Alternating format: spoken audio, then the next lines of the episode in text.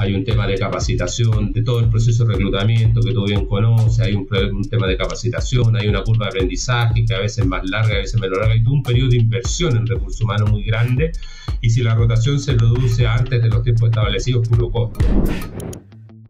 En este episodio de The Talent CEO, Rodrigo Ipinza, director, socio y miembro del consejo de Integral Group Solution, nos cuenta cómo IGS utilizó sus tres pilares competitivos, el talento, la innovación y la tecnología, para duplicar su presencia geográfica durante la pandemia a 20 países. Muchísimas gracias, Rodrigo. Hoy tengo el gusto de, presentarte a, este episodio de The Talent CEO. Rodrigo Pinza es socio director y miembro del consejo directivo de Integral Group Solutions, una empresa de prestación de servicios de asistencia en más de 20 países en Latinoamérica, Europa y los Estados Unidos. Y tengo el gusto de darle la bienvenida para que nos hable de cómo la tecnología y la innovación es la clave de retener sus 1.500 eh, colaboradores que tiene la empresa y quienes son, son el, éxito, pues, o la clave del éxito de la empresa. Bienvenido, Rodrigo.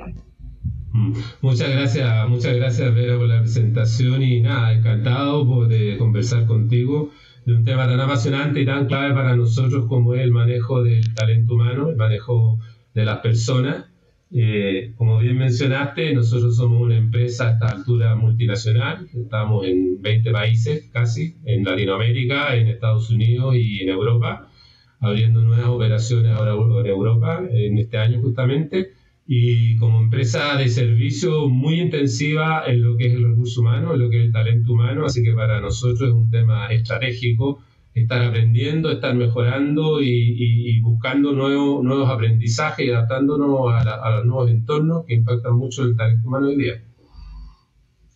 Y me comentaste, Rodrigo, que antes de entrar en Integral Group Solutions, tenías 25 años de experiencia en el mundo de aseguradoras, ¿verdad?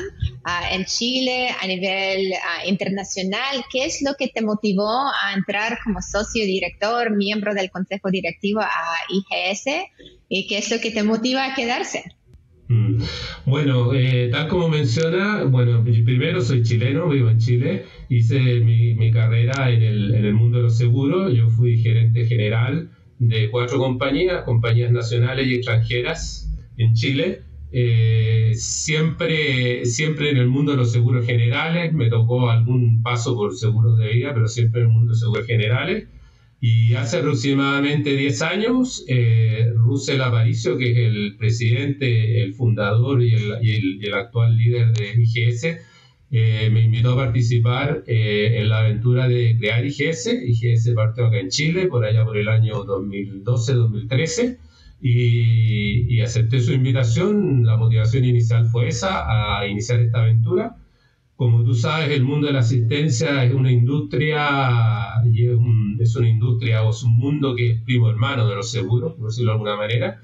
Los fundamentos son básicamente los mismos, eh, se diferencian un poco en el tipo de cobertura y en la forma en que nosotros prestamos servicio. Las compañías de seguro están mucho más reguladas por autoridades y las indemnizaciones son en dinero, en el caso nuestro son servicios. Entonces, ¿qué me motivó? Un poco el desafío, la confianza en, el liderazgo y en la visión que tenía Russell. Y, por ser un mundo en el que ya de alguna manera conocía después de haber estado tanto tiempo en los seguros. Excelente.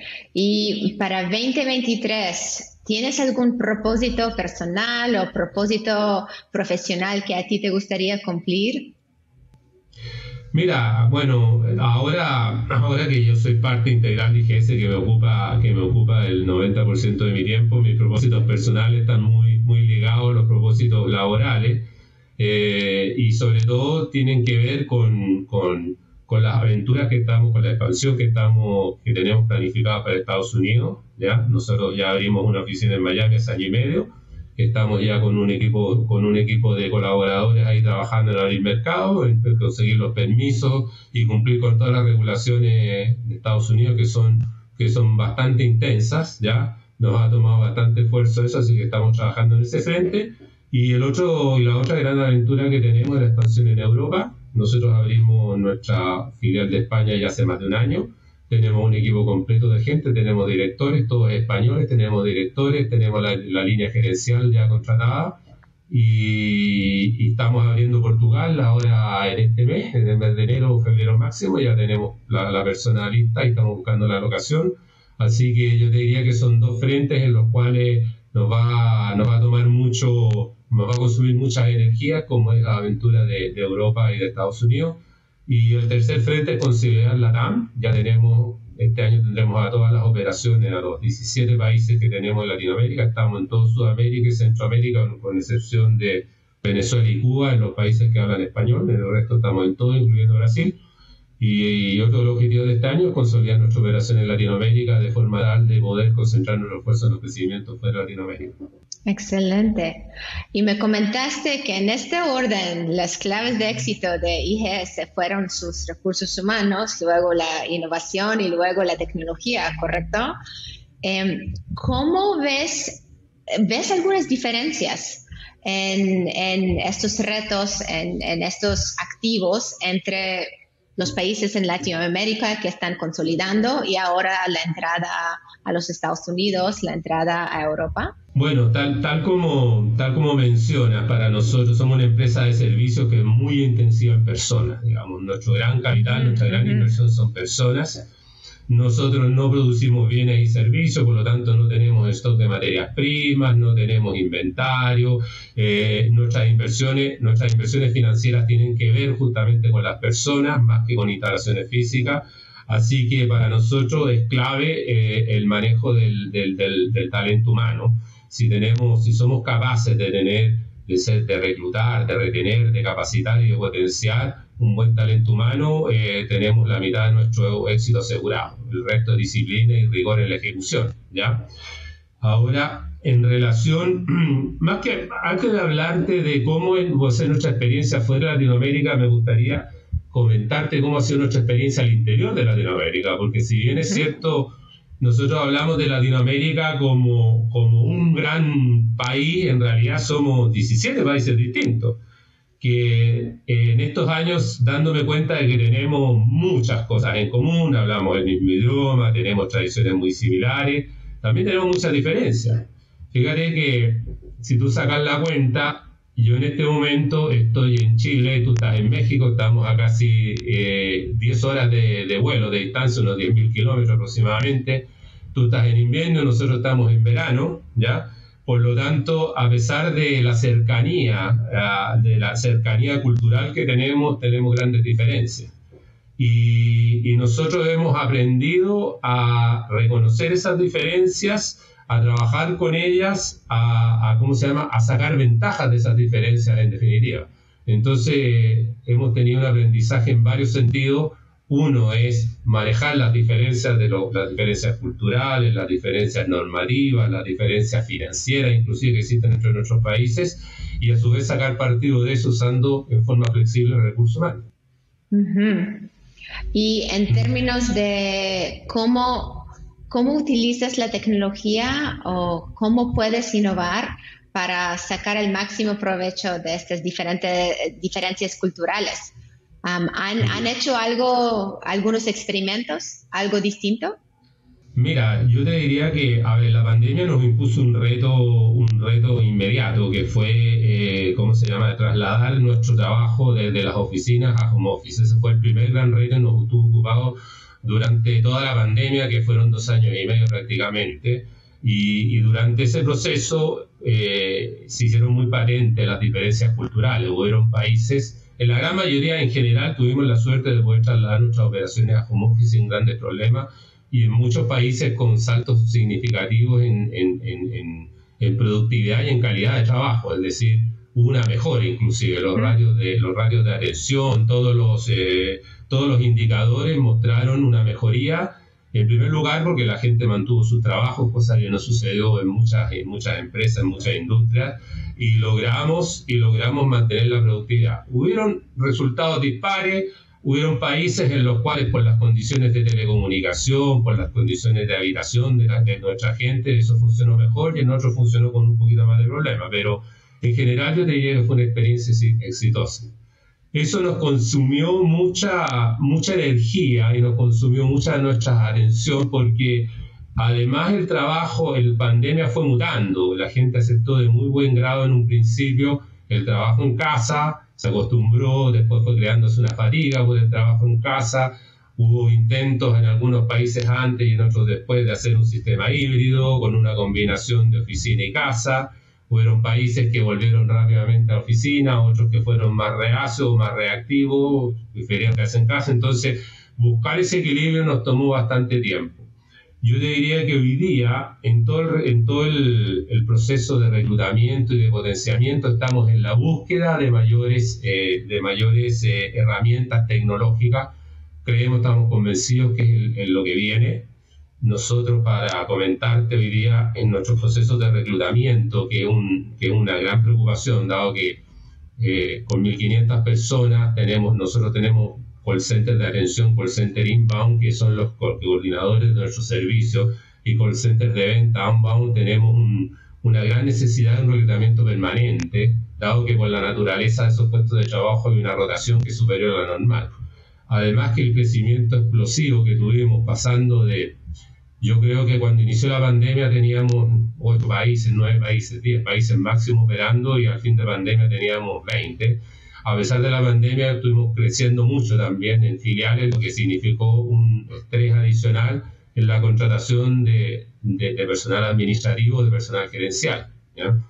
Y, hoy día yo te diría que qué es lo que hemos hecho, buscamos, buscamos las herramientas clásicas, referidos, los portales de empleo de los distintos países, las redes sociales, para el personal más de planta, más estable, más ejecutivo, usamos mucho LinkedIn en el caso de, en el caso de, de, personal más masivo, de mayor rotación, básicamente Instagram. Y, también, también trabajamos con algunas empresas reclutadoras. Eh, hemos estado probando, hemos hecho un mix con éxitos diversos. En algunos países nos ha ido bien, en otros no tan bien. En algunas partes nos va bien por un tiempo y después decae. Mira, mira, yo te diría que es un proceso permanente. Esto es como los platillos chinos. Hay que estar permanentemente, permanentemente preocupado de que todo esté en su lugar. Y yo te diría que un gran desafío ahora que tenemos, no sé si la palabra un poquito más de estabilidad, pero ya el fantasma de la pandemia está quedando un poco atrás, es justamente abocarnos a ser más intensivos en el uso de herramientas más tecnológicas, interactuar con inteligencia artificial, con bots, generar procesos que sean mucho más automáticos y, más eficientes en definitiva. Pues me impresionó el ritmo de crecimiento geográfico de IGS durante la pandemia. ¿Tú crees que habrían duplicado su footprint geográfico si no hubiera pasado la pandemia? ¿Tú crees que de cierta manera les ayudó con esta expansión tan rápida o fueron planes que tenían desde antes? Mira, eh, la verdad que para serte honesto, a mí también mirando para atrás me impresiona, digamos. ¿ah? La verdad que uno mira lo que éramos en el, no sé, 2019, ni siquiera te quiero hablar de cuando partimos acá en Chile, en el 2014, que de que el 2014 éramos Chile y Argentina, imagínate lo que somos hoy día. Eh, yo creo que, eh, bueno, esto tiene mucho que ver con un liderazgo, con, con, el liderazgo de Russell. Yo no sé si te lo comenté, Russell Aparicio, que es mexicano, el abogado mexicano con una experiencia de toda una vida en el mundo de la asistencia. Eh, fue el fundador, es el CEO y el presidente de IGS. Y, y, además de ser el CEO y el presidente, tiene una participación muy directa, está en el día a día de los negocios y el crecimiento tiene que mucho que ver con su personalidad inquieta o indómita, como digo yo. Él está siempre buscando nuevos desafíos y nuevos horizontes. Entonces yo te diría que la respuesta a nuestra expansión está básicamente en él. Ahora te quiero comentar, yo soy uno por tener una, una carrera corporativa durante mi vida más que una carrera empresarial, yo era el que ponía un poco el freno o ponía, como dicen en términos futbolísticos, la pelota en el piso pero él es el gran, él, es el del hombre de la visión y de la fuerza para este crecimiento. Ahora, si tú me preguntas el impacto de la pandemia, a nosotros nos sirvió mucho para ordenarnos. En ese momento Russell eh, vivía acá en Chile y ya teníamos abierto México y desde aquí viajaba, lo que era un contrasentido. Nosotros estábamos en el fin del mundo, no somos el centro geográfico de nada. Entonces la pandemia la pandemia como que aceleró el traslado de él a México, que era donde tenía que estar, porque estaba más cerca de todo, pero yo te diría que también nos dio la oportunidad de estructurarnos internamente. Hasta ese momento éramos de mucho crecimiento, de, mucha, de mucho vértigo en la generación o en la captación de nuevos negocios, eh, pero teníamos poca estructura interna. Eh, partimos con la pandemia creando un comité de crisis para afrontar los retos que la pandemia significaba, o sea, no sabíamos exactamente el impacto, pero yo podía adivinar de que podría ser legal si no, si no éramos capaces de mapear adecuadamente los riesgos. Nuestra primera, nuestra primera, ese comité de crisis, nuestras primeras funciones fueron, en primer lugar, eh, trasladar las operaciones a, a, home office, a, a, las casas de cada persona, eh, ver los riesgos de liquidez que podíamos presentar, las incorabilidades, las caídas de cartera, porque se avisoraba una paralización económica. Fuimos capaces de mapear adecuadamente todos esos riesgos y, y prevenirlos, actuamos con mucha anticipación, yo creo que eso fue vital, fue muy pionero. Y en ese contexto, Russell fue el que creó la estructura organizativa, la estructura matricial, creó un directorio en Latinoamérica, se crearon vicepresidencia y cada uno de los directores, eh, además de ser director, se hizo cargo de un clúster, le llamamos nosotros, es decir, dividimos el mundo en el área comercial y de negocio, área financiera, talento humano, IT, eh, ¿cómo se llama? Telemarketing, servicio al cliente, mm, el área legal y cada director se hizo cargo junto al vicepresidente de cada uno de esos clústeres. Y, y, yo te diría que eso permitió, facilitó el crecimiento. Respondiendo al final tu pregunta, sí, porque ya tuvimos una estructura en que todo fue más ordenado y más centralizado. De hecho, yo desde el clúster de finanzas nos hicimos cargo, por ejemplo, de todo lo que fue la renegociación de los arriendos, de las rentas de nuestra oficina nosotros por política no tenemos oficinas propias, arrendamos por un problema de flexibilidad y por un problema de inversión. Preferimos invertir las inversiones iniciales que sean en las personas.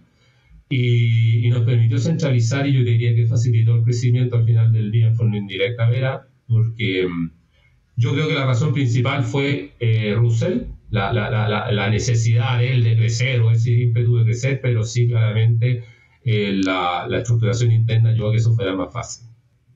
Claro, y este tema de trabajo remoto, de home office, no solo ayudó al equipo directivo a ser más geográficamente disperso, pero seguir operando de manera muy ordenada el negocio, pero probablemente les bajó las barreras de, entrada o expansión en otros países porque no es la misma inversión de, de, rentar un piso y adecuar un piso que pues contratar más personas que trabajan desde, desde home office, ¿correcto? Exactamente, exactamente. Mira, yo le voy a, mira, una de, las una de las claves competitivas, yo no estoy revelando ningún secreto estratégico con esto porque está en los manuales de, administración de negocios, es la, es la, ¿cómo se llama? Es la economía de escala que tú puedes lograr, digamos. Entonces, eh, mira, yo te voy a contar, nosotros, nosotros somos una empresa multinacional que no tiene un headquarter. Nosotros no tenemos una oficina central, no tenemos un país sede, somos una empresa latinoamericana sin país sede. De hecho, los miembros del board estamos repartidos en Chile, en Argentina, en Perú, en México, las vicepresidencias están en Colombia, en Argentina, en Chile, en México, en Centroamérica entonces, de partida nos ahorramos esa gran unidad central que son los headquarters, ¿ya?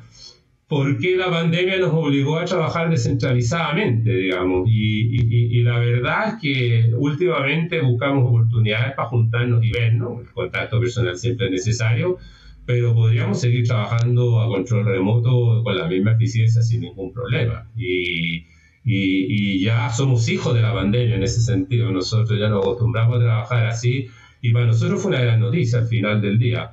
Yo creo que para todo el mundo, y eso yo creo que con la experiencia que tú tienes de entrevistar a gente que está en el mundo de los negocios, yo creo que la pandemia o el trabajo remoto nos hizo adelantarnos cinco años a lo que ya era, a lo que ya venía, se visualizaba como que iba a ser una realidad.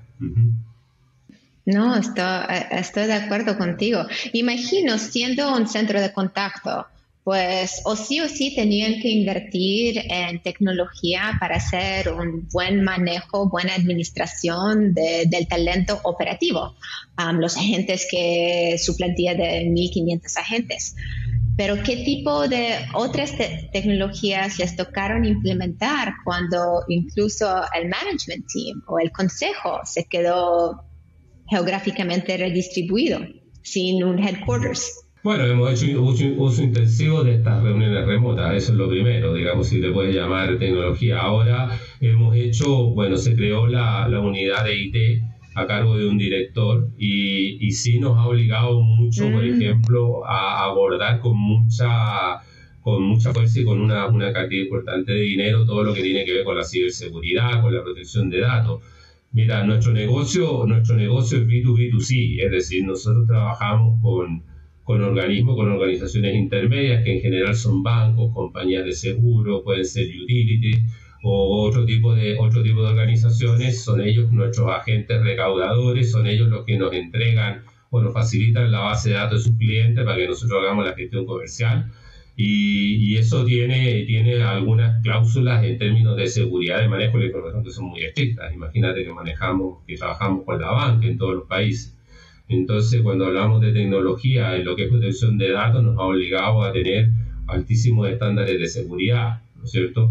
Lo mismo que tiene que ver con respaldos y con todo, y con todo lo que es el, manejo y la confidencialidad de los datos. Eh, eso ya existía de antes, en realidad, para ser honesto. O sea, no es que haya sido producto de la pandemia específicamente, pero, pero, pero la llegada a Europa y a Estados Unidos nos ha, nos ha, ¿cómo se llama?, nos ha elevado mucho las exigencias, porque la normativa en relación a la confidencialidad y el manejo de datos es mucho más estricta que la de Latinoamérica. Platícame de algunos retos que han enfrentado um, saliendo de Latinoamérica y entrando en países mucho más regulados con el GDPR y pues otras normativas como la de Europa, los países de Europa. Mm. Mira, eh, a ver, voy a partir por Europa, que la verdad que ha sido, a ver, eh, hay mucha más, eh, hemos tenido que hacer un estudio muy detallado de cómo vamos a operar en esos países porque hay una regulación mucho más estricta, digamos. O sea, si nosotros nos salimos de un marco muy estrecho, sí ya vamos a caer, vamos a ser considerados como una compañía de seguro y ese tiene una regulación y unas exigencias de capital o unas barreras de entrada muchísimo más altas. Nosotros no descartamos que en algún momento tengamos que hacer, pasar esas barreras de entrada y hacer esas inversiones, pero nos pareció prudente que como primer paso, te hablo de Europa, como primer paso, eh, vamos a estar en una, en una asociación con compañías de seguro, con otro tipo de sponsor, que nos permitan operar como un proveedor de servicios inicialmente. Entonces, la, nuestra preocupación ha estado en constituirnos como corresponde desde el punto de vista legal y corporativo, cumplir con todas las exigencias tributarias, en el tema de contratación de personas, obviamente cumplir con toda la legislación laboral y, hoy día estamos partiendo, trabajando en, de la mano con bancos y con otras instituciones eh, a la espera de la evolución de los negocios. Por lo tanto, yo diría que en Europa encontramos un espacio en donde podemos replicar el modelo latinoamericano sin grandes cambios en una primera etapa.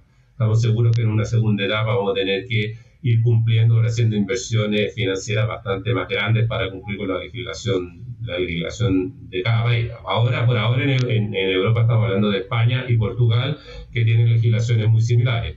Estamos recién estudiando el resto de los países, pero la Unión Europea en términos generales tiene más o menos la misma exigencia normativa para todos los países, así que no esperamos grandes sorpresas. Y en relación a Estados Unidos, bueno, Estados Unidos no es un país, son 50 países, o sea, tenemos una, una cantidad de permisos y de exigencias tremenda, o sea, vamos a ir por ejemplo, de, de, de los estados más pequeños normalmente tienen menos exigencias hasta llegar a, te pongo el caso de California, en el que la autoridad exige una cantidad de permiso en inversión, por ejemplo, una inversión mínima de 800 mil dólares, que es un cheque que hay que entregar a la autoridad que queda retenido, que es una especie de garantía para el fin cumplimiento de tu obligación. Entonces, Ahí tenemos una tarea muy ardua, muy ardua en términos organizacionales, en términos de capacidad de cumplir con la legislación y en términos financieros, y estamos yendo paso a paso, paso a paso. O sea, Estados Unidos sí que es un mundo muy distinto en términos regulatorios y de exigencia a lo que tenemos acá en Latinoamérica. Y hablando de, las exigencias de los clientes, tú eres director del vertical de, servicios financieros, ¿correcto? Para IGS. Y el otro boom que salió justo debido a la pandemia es el boom de fintech y todos los servicios financieros digitales que ahora pues entre los startups y los bancos y las aseguradoras pues están en esta ola de transformar o pues dejar de existir, ¿verdad? Transformarse mm. o dejar de existir. Totalmente, muy cierto. O sea, lo de la fintech es un boom en todas partes, la cantidad de aplicaciones y de, y de nuevas formas de manejar las finanzas que salen todos los días impresionante. Desde, desde billeteras virtuales hasta fidelizadores de cartera, hasta tomadores de inversiones, un mundo infinito, la cantidad de gente que está entrando en eso es enorme. Mira, nosotros sin definirnos como una fintech exactamente igual, sí somos una compañía que camina muy al lado de la empresa financiera. Por ejemplo, lo que nosotros hemos visto de que los actores tradicionales del mundo de las finanzas, te hablo de la banca, las compañías de seguros de vida, las compañías de seguros generales, las cooperativas financieras o otro tipo o cualquier otro tipo de, de actor financiero, ha tenido que salir a buscar diferenciadores para defender su porción de mercado o, elementos que los defiendan de esta desregulación que se ha producido, que, a ver, un extremo de la desregulación fueron, la, fueron las criptomonedas, que día están un poquito en suspenso por todo este escándalo de FTX, pero, pero yo diría que fue un extremo diciendo aquí se acabó la regulación y la banca tradicional de cero peligro. Yo creo que con esto le ha vuelto un poquito el alma al cuerpo porque buscan un balance entre seguridad, innovación y desregulación. Pero el, ¿qué rol estamos jugando nosotros? Por ejemplo, eh, en la competencia de los seguros o en los productos financieros, la gente está buscando algún diferenciador o algún, algún tipo de, sobre todo los seguros, sea algún tipo de beneficio más tangible. Te pongo un ejemplo, un mm. seguro de vida, un seguro de accidentes personales, tú lo puedes tener contratado durante toda tu vida y no vas a percibir al cabo de dos, tres años algún beneficio tangible. Bueno, con nuestros productos, con nuestra asistencia, nosotros tangibilizamos esos productos y ayudamos a las compañías de seguro a la redención. Cuando a ellos viene algún cliente y les va a cancelar una póliza o a bajar un producto, ellos pueden decir, mire, le regalo una asistencia hogar, una asistencia médica o algún tipo de producto que tenga un uso más inmediato y una tangibilidad mayor. También lo hemos visto en la banca en la competencia por la colocación de crédito, por la mantención de tarjetas de crédito, inclusive créditos de consumo o cuentas corrientes, digamos. Eh, estamos, viendo mucho interés de la banca en asociarse con las asistencias de forma tal de dar un valor agregado y defender su cuota de mercado eh, frente a competidores tradicionales o a, o mismas fintechs que han entrado con fuerza en el negocio financiero. Entonces, nosotros estamos, estamos convirtiéndonos en un elemento, en una herramienta más para mantener las cuotas de mercado y la defensa de las carteras de muchas compañías financieras tradicionales. Claro, claro. Imagino que también algunos de sus clientes están haciendo experimentos, están haciendo proyectos de autodistrucción porque tienen que repensar en, cómo prestar este servicio, pues dar este beneficio más, tangible en el corto plazo o pues hacer algo tecnológico para ayudarles a ser más eficientes en la prestación de este servicio. Y les quería preguntar qué planes tienen para aprovechar la tecnología para hacer algo similar dentro de, de IES si, les habían ocurrido ciertas maneras de auto disrumpir lo que están haciendo hoy en día? Mm. Bueno, hay muchos proyectos en carpeta, hay mucho, la, la, la, la gerencia del área de, IT eh, tiene, tiene muchas cosas, algunas de ellas estamos aplicando en distintos frentes. Bueno, a ver, hablamos de talento humano, para nosotros está pendiente, está pendiente incorporar incorporar eh, fuentes de reclutamiento y de retención, que es, la gran, que es el gran desafío de las áreas de recursos humanos en empresas como esta, que son tan intensivas en capital humano. Eh, el retener el elemento humano es fundamental. Para nosotros, retener un cliente eh, es lo más rentable y retener una persona es lo más rentable. O sea, Vega, no hay éxito financiero posible si no tenemos una, si no tenemos los indicadores de rotación bajo control.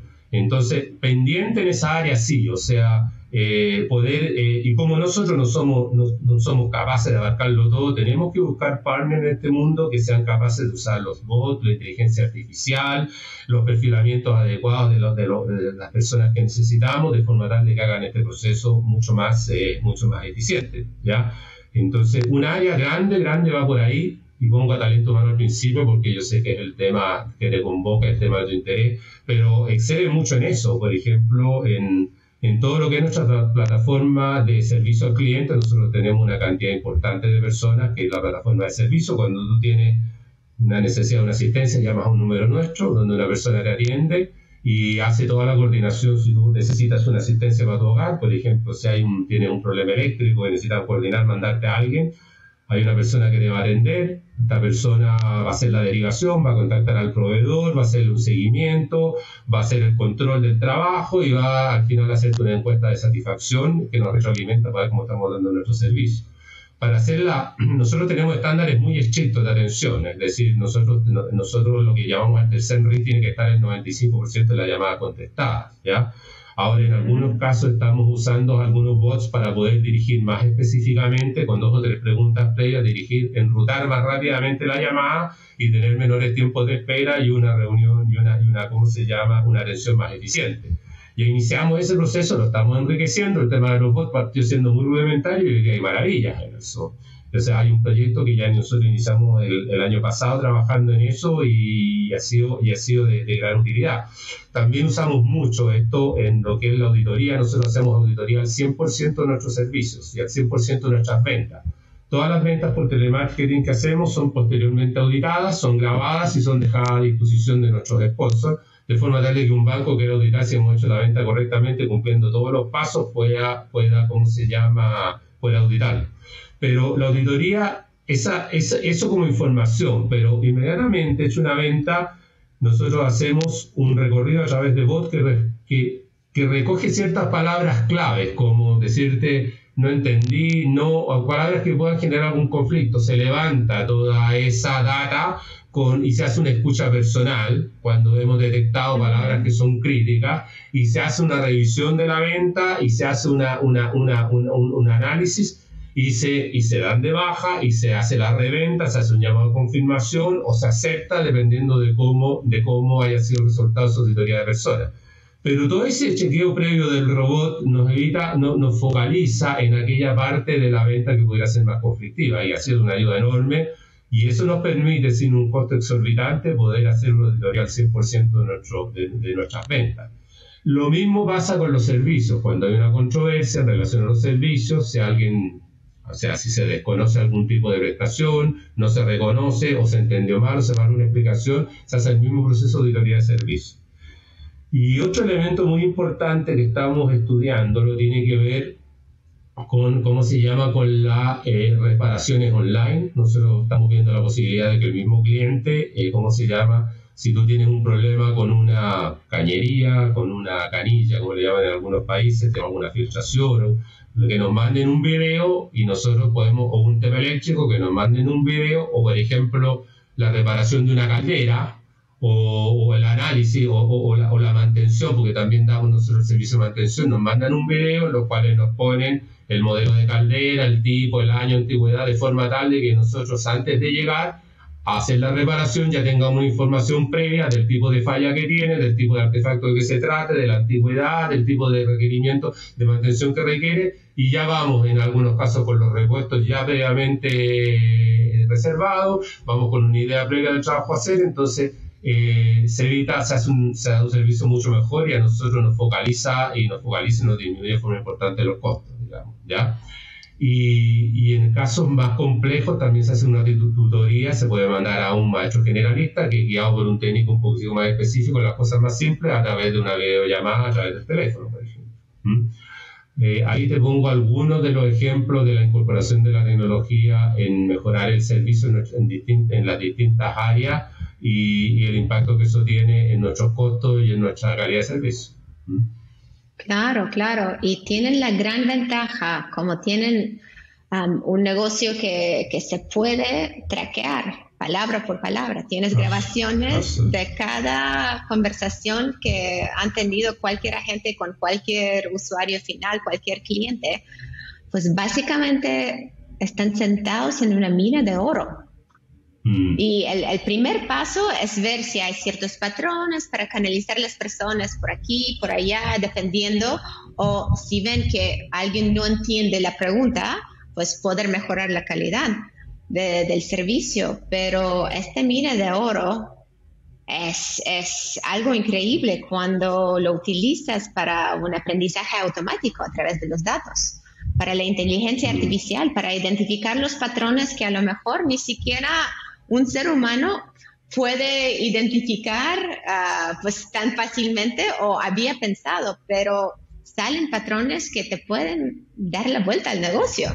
Increíble, y tú puedes hacer ese traqueo y ese recogido de datos, sacas estadísticas que son muy interesantes, o sea, cuáles son tus puntos débiles, qué es lo que tienes que manejar o cambiar de tus scripts de venta, tus scripts de atención. Acuérdate que nosotros trabajamos en 17 países con acentos muy distintos, o sea, eh, mira, acá, acá las diferencias, bueno, también estamos en Brasil, ya es otro idioma, entonces lo dejo fuera, pero las diferencias idiomáticas son tremendas. Y nosotros, eh, el hecho de estar en tantos países nos da una oportunidad que evidentemente lo aprovechamos, que es la flexibilidad con que usamos el recurso humano. Por ejemplo, nosotros concentramos mucha de la atención inbound en Perú, ya ellos reciben llamadas de clientes de República Dominicana, por decirte algo, de mm. México o de Chile, ¿Por qué? Porque en Perú tienen un acento mucho más neutro, más legible y más entendible para todo, para todos nosotros. Eh, los chilenos acá somos un desastre porque nuestro, nuestro, nuestra jerga personal tenemos solamente nosotros. Entonces, pero, pero eso, eso nos permite, eso nos permite a nosotros jugar, o sea, ir mejorando los scripts de atención y jugando donde mejor atendemos, o sea, hay un abanico de posibilidades que la tecnología nos da para usar los recursos, las ventajas que tenemos como empresa multinacional y multicultural en alguna medida que son enormes, tal como lo dijiste tú, enormes. ¿Mm? Y esto hablando de recursos, y esto hablando de recursos humanos, humanos solamente, yo sé tengo un recursos humanos, pero por ejemplo, estamos viendo en Europa, estamos viendo en Estados Unidos y en algunos países de Latinoamérica el rol que nosotros podemos jugar con la irrupción de las energías renovables. Hoy día hay un boom, tú sabes que España es líder en Europa con, la, con, la, con, todo el tema de la generación eléctrica a través de paneles solares y eólica, por la cantidad de sol que tienen, y hay una desregulación del mercado, o sea, el proveedor de energía eléctrica, tú, tú eliges un proveedor de energía eléctrica como quien elige em, una marca de auto, una tienda, o porque es absolutamente libre. Y hoy día eh, hay un rol muy importante que podemos jugar nosotros con las empresas de utility, con las empresas eléctricas, en todo lo que es la instalación de, kit, de, kits de, de, energías renovables, renovables en los hogares, con la integración y mantención de eso. ¿ya? Eh, eh, y, es un, es un negocio gigantesco y es un mundo enorme y que va a llegar a Latinoamérica en forma masiva. Todavía, todavía no lo tenemos tan masificado en Latinoamérica porque acá tenemos gas barato, petróleo barato y siempre no estamos a la vanguardia de los cambios tecnológicos, pero eso va a llegar acá también y, nos pone muy contentos de que, de, que, de que nuestro negocio es un negocio que está a caballo de las tendencias de vanguardia como son las energías renovables. Súper. Y una cosa que también me llamó mucho la atención que acabas de mencionar un poquito más, más adelante fue cómo de importante es retener, sea un cliente, sea un colaborador, y es mucho más rentable retener este colaborador o este cliente que buscar un colaborador desde fuera. Ah, entiendo que para centros de contacto, por el giro, tienen que medir la rotación o la retención de manera muy, muy cuidadosa. ¿Qué has encontrado que dirías que es sorprendente, que a lo mejor ah, empresas que no traqueen este indicador tan, ah, tan detalladamente como un, como un centro de contacto, ¿qué has descubierto sobre las causas de la rotación? Mira, ah, es un tema vital para nosotros, ¿verdad? es fundamental. O sea, entendemos si, si nosotros se nos dispara la rotación, a ver, eh, nuestro negocio, la rentabilidad de nuestro negocio, la verdad que se ve severamente afectada. O sea, hay un tema de hay un tema de capacitación, de todo el proceso de reclutamiento que tú bien conoces, hay un, tema de capacitación, hay una curva de aprendizaje que a veces es más larga, a veces menos larga, hay todo un periodo de inversión en recursos humanos muy grande, y si la rotación se produce antes de los tiempos establecidos, puro costo. Entonces, y es un costo que no es tan fácil traspasar al cliente. Uno hace acuerdos de venta y uno confía en su estándar. O sea, el problema de, de la contención de costos del recurso humano es nuestro. Yo te voy a decir que en el caso de la venta, nuestro principal canal de ventas es a través de telemarketing. En nuestro, dentro de nuestro modelo de negocio es nuestro, es ¿cómo se llama? Es el, es el canal de, a ver, es nuestro canal principal, es donde nosotros también tenemos negocio por adhesión, que tú firmas un contrato y se traslada automáticamente una cartera. tenemos una parte de nuestra cartera sí, pero el 70% es telemarketing. Entonces para nosotros es una obligación mantener eh, ese proceso de venta dentro de los parámetros de costo y dentro de eso la rotación es por lejos, por lejos el más importante. Ahora, habiendo sido siempre una preocupación central, si tú me preguntas cuáles han sido los impactos o cuáles han sido eh, en el pasado reciente, cuál ha sido lo, lo, lo, lo, a ver, no sé si lo hablé sobre salto, las desviaciones que hemos tenido en relación a eso, han tenido mucho que ver con las políticas que ha aplicado cada país en relación al COVID. Nosotros en Latinoamérica hemos tenido, hemos tenido realidades muy distintas en los países. Hay países que empezaron muy rápido a vacunar, por lo tanto rápidamente pudieron o liberalizaron antes o con menos problemas de contagio. Hay países en que los gobiernos tiraron mucho dinero a la calle, estoy hablando específicamente del caso que mejor conozco, que es el de Chile, una política fiscal muy expansiva con una cantidad gigantesca de subsidios, eh, lo que significó una escasez de mano de obra tremenda durante el año pasado. O sea, no logramos, o sea, la rotación se nos disparó porque la gente prefirió estar en su casa y recibir un sueldo. La gente recibía un sueldo como el que nosotros pagábamos en su casa sin trabajar. Y eso fue durante seis meses. Y nos generó un problema, un problema gigantesco. Tratamos de cubrirlo usando recursos, usando personal fuera del país, que se logró en alguna medida, pero, pero nos generó, eh, las variables incontrolables que te genera eso son tremendas. Afortunadamente, no sé si afortunadamente, en alguna medida ya cesaron esos subsidios y esto está volviendo un poquito a la normalidad. Pero las realidades económicas tan dispares de nuestros países, como por ejemplo el poner sueldos mínimos por sobre los puntos de equilibrio, el tener legislaciones laborales muy estrictas y muy, y muy gravosas para el empleador, lo, lo, lo, lo, ¿cómo se llama? las distintas culturas sindicales. Hay países con culturas sindicales con negociaciones por rama que son muy complicadas. Entonces, eso y, los cambios, las diferencias, las diferencias de todo ese tipo de cosas entre los países son los que más impactan, yo te diría, yo, en, en, las tasas de, en las tasas de rotación, en las tasas de retención. Eh, ahora, saliendo de la pandemia, esperamos que haya un poquito más de estabilidad económica que estos cambios no sean tan bruscos como los que vimos el año pasado. Claro, y sé que depende mucho de factores externos de, la política, de lo que hace el gobierno, de lo que hacen tus clientes, pero de manera interna del lado de IGS, ¿qué ha sido una estrategia exitosa para retener el mejor talento? Bueno, yo te diría que eh, parte de eso está en, nuestra, en nuestro modelo de negocio, que es, eh, voy a hablarte, voy a hablar de, de, los call centers, de los contact centers, tanto el de venta como el, el de inbound, eh, y que tiene que ver mucho con la calidad de las locaciones. Nosotros, nuestras oficinas, nosotros, nosotros operamos lo que nosotros llamamos contact center boutique, son exclusivamente para nuestro negocio, no hacemos negocios de tercero no son contact centers masivos, ¿ya? Eh, nosotros en cada locación no tenemos más de 100 personas. Son normalmente instalaciones de primer nivel con todas las comodidades, con salas de descanso, con lockers, con, ¿cómo se llama?, con amenities de todo tipo, con, instalaciones para que la gente coma y descanse. Son, son instalaciones que son luminosas, modernas y ubicadas en los mejores barrios financieros de cada ciudad, de forma tal de que haya una posibilidad de acceder, de movilidad, de acceso de la gente a nuestras instalaciones. Fácil, rápido, con una buena oferta de servicio. Yo te diría que eso es fundamental. Eh, lo segundo, nosotros no pagamos en ningún país el sueldo mínimo, nuestros sueldos bases son el sueldo mínimo.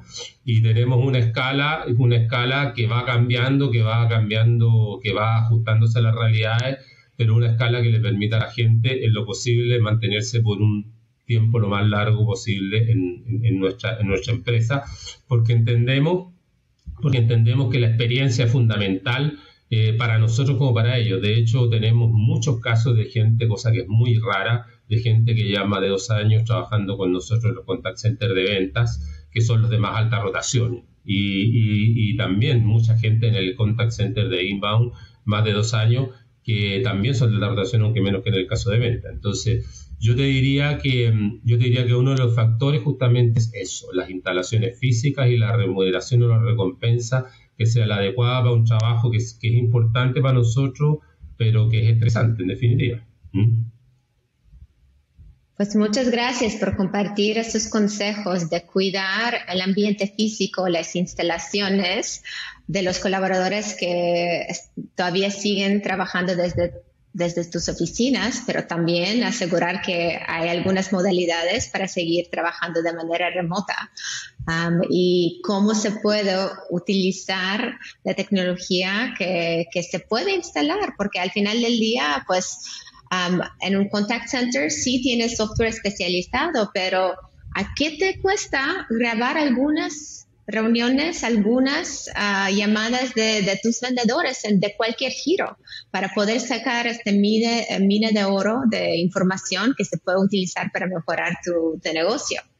Muchas gracias por compartir eh, tu increíble crecimiento y muchas felicidades de, más que duplicar su footprint geográfico durante la pandemia.